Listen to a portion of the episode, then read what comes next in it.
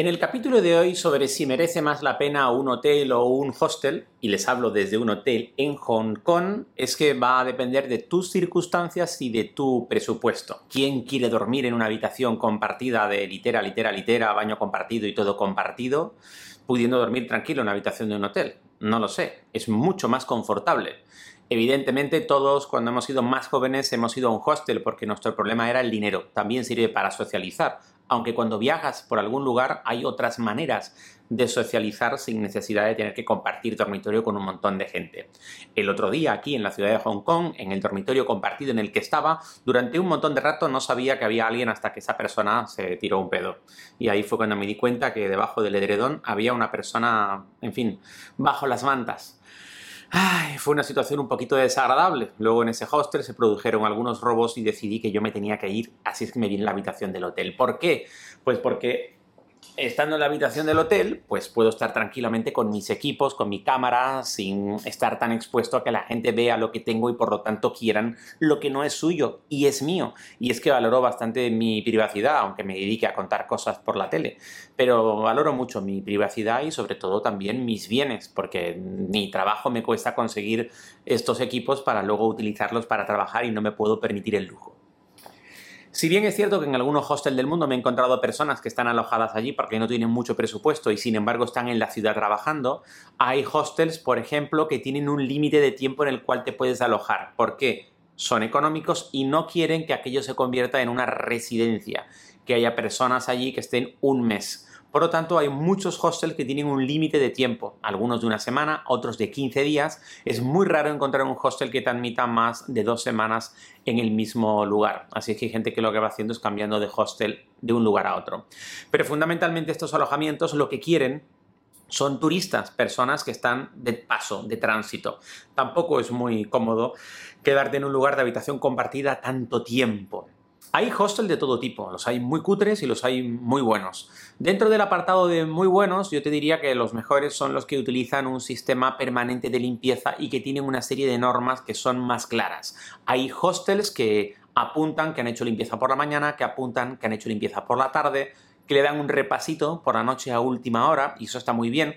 Cuando vas al baño en un hostel a medianoche, lo típico es que tienes que ir a medianoche, eh, y encuentras un baño en el que ya se ha duchado todo el mundo, todo el mundo ha utilizado el servicio y huele que apesta, no es agradable. Los hostels más limpios suelen estar mejor puntuados.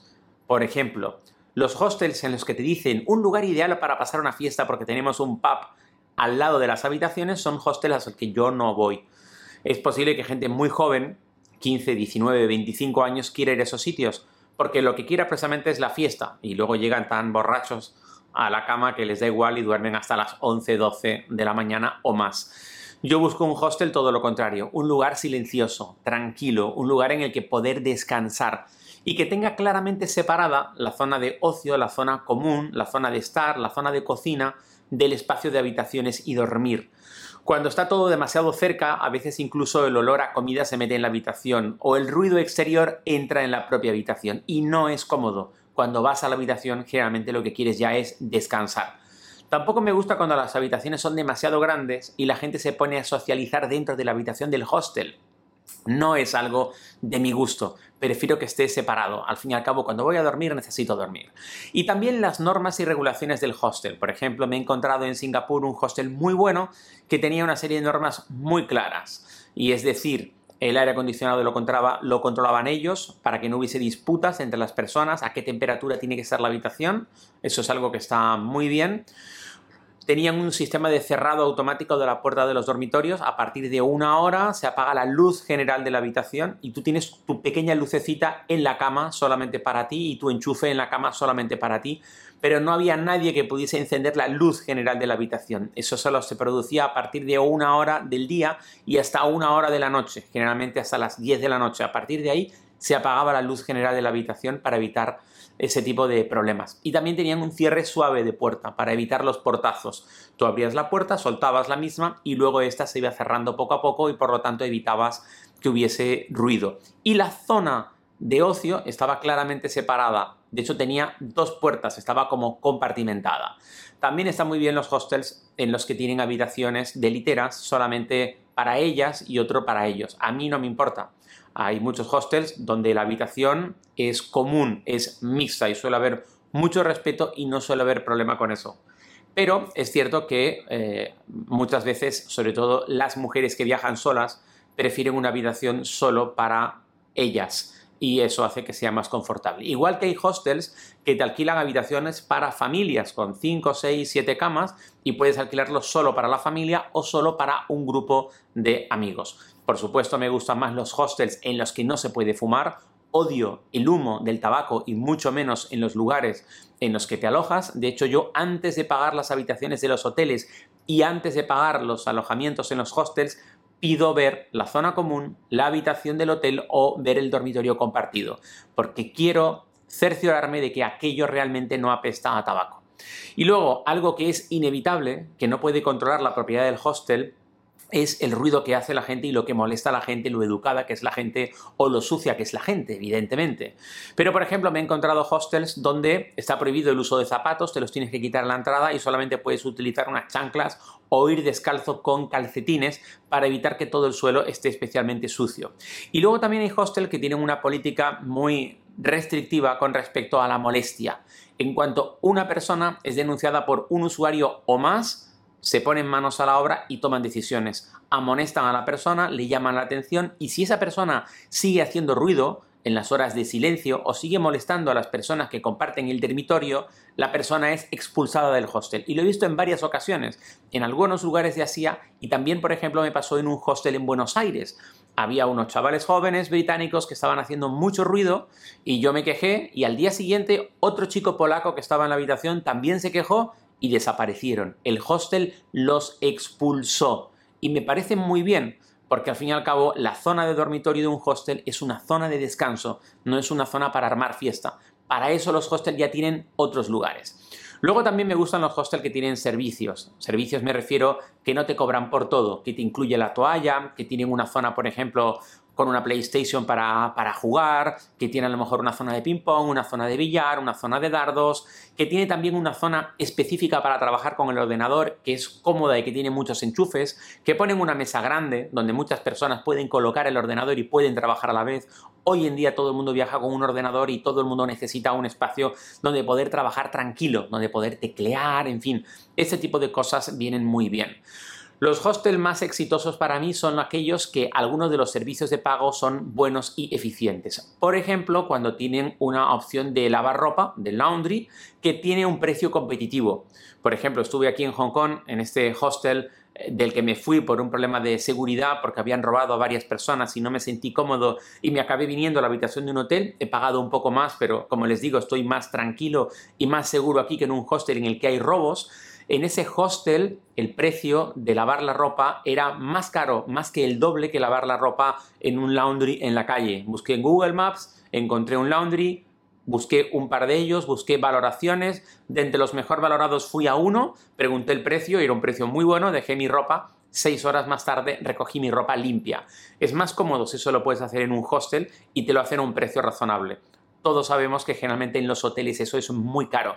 Te cobran por pieza, algo que no entenderé nunca por qué los hoteles hacen este servicio tan caro y yo creo que realmente nadie utiliza el servicio de laundry de un hotel y sobre todo porque muchos hoteles normales, económicos, de tres estrellas, tienen ese servicio de laundry también súper caro.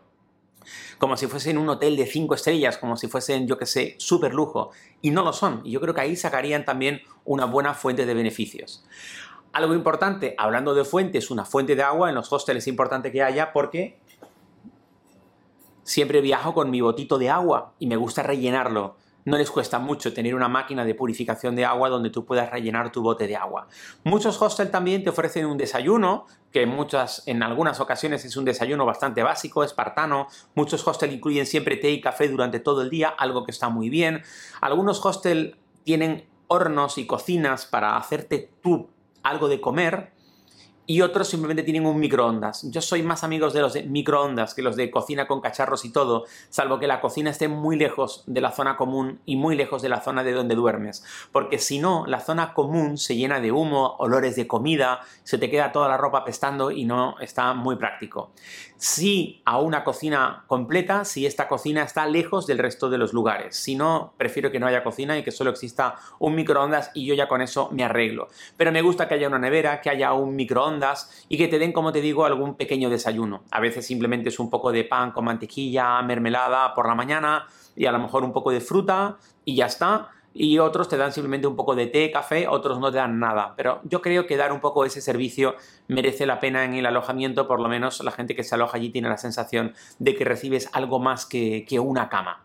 Fundamental, por supuesto, que haya una buena Wi-Fi en el alojamiento y que llegue a todos los lugares del alojamiento, es algo imprescindible. Y los hostels, generalmente los buenos, si no es que no merecen la pena, en cada cama hay un enchufe a, tu altura, cómodo, hay un enchufe por cada litera, hay literas de dos, literas de tres, y que haya un enchufe y que tengas tu pequeña luz de cortesía también en tu propio espacio. También está bien esos hostels en los que la litera tiene también como una cortina que la puedes correr para tener un poquitito más de privacidad cuando estás dentro de la litera y ahí estás con el teléfono móvil para que la luz de tu teléfono móvil o de tu ordenador no deslumbre al resto de las personas que hay.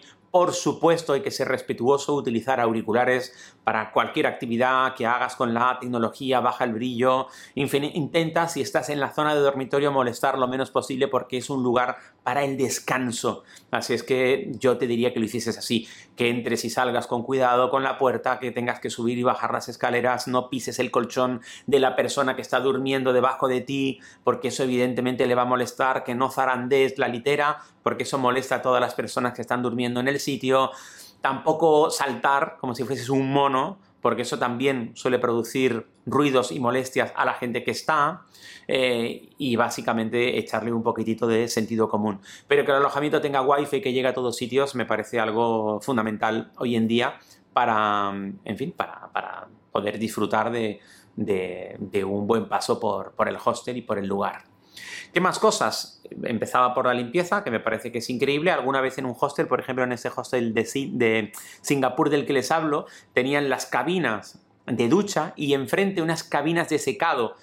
¿Por qué? Mucha gente, y es lógico, cuando vas a ducharte en un hostel y tiene varios habitáculos, varios espacios de ducha, pues entras vestido, te desnudas dentro, te duchas y luego te secas dentro, te cambias de ropa y sales. Eso suele ser lo más habitual.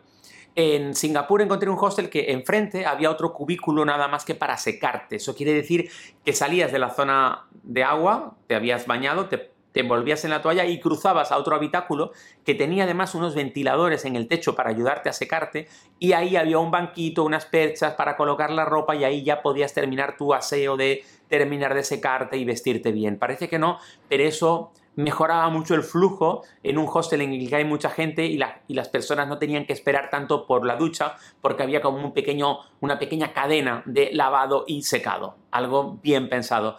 Se nota mucho cuando la gente que gerencia un hostel simplemente ha hecho eso como si fuese un hotel y ya está, o la gente que gerencia un hostel que han sido también viajeros y se han movido por los diferentes lugares y saben las necesidades. Saben que los turistas necesitamos, por ejemplo, un locket para guardar nuestras cosas que sea grande, porque hay gente que viaja con una mochila grande o con una mochila mediana y luego lleva una mochila más pequeña y tiene que guardarlo todo dentro. Hace falta que el locket sea grande y por supuesto que en la zona de duchas, en la zona de secado, pero también en la propia habitación haya muchas perchas, muchos por lo menos ganchitos donde poder dejar la toalla, donde poder dejar las cosas mientras te estás cambiando. Eso es algo fundamental. Ahí es que se nota mucho las personas que, como les digo, que gerencian estos hostels que han viajado antes mucho o que no lo han viajado. Y termino como comencé, sin duda alguna, yo prefiero un hotel a un hostel, prefiero un apartamento privado a un hostel. Pero hay lugares del mundo en los que los alojamientos son tan caros que no te queda más que irte a un hostel. Y ahí es donde, queridos amigos y amigas, te la juegas, porque es una lotería. Aunque el lugar sea muy bueno, esté muy bien gestionado, podrías tener problema con alguno de los usuarios que sean amigos de lo ajeno. Y es que la mayoría de los hurtos o robos que se producen cuando estás viajando generalmente no están protagonizados por la persona del lugar están protagonizados por otros turistas. ¡Chan, chan, chan, chan! Y con esto terminamos. Muchas gracias por seguir esas historias. Suscríbete al canal de YouTube, por favor, dale a la campanita, deja un comentario. ¿Te han robado alguna vez? ¿Eres más de hostel o más de hotel o eres más de apartamento? ¿Eres de los que cocinas con un montón de ajo? Por cierto, en algunos hostels está prohibido cocinar con ajo. En Asia, en algunos lugares, está prohibido entrar con durian. Sobre eso podríamos hablar un montón. Pero por favor, déjamelo en tus comentarios. Si me estás escuchando en Spotify, en Google Podcast o en Apple Podcast, déjame 5 estrellas. Y en cualquier lugar en el que estés viendo este contenido, déjame un comentario. Dicen que ayudará mucho a que el algoritmo uh, uh, a que esto tenga más visualizaciones. A mí me vendrá muy bien y es gratis. Un abrazo grande, querida comunidad. Ah.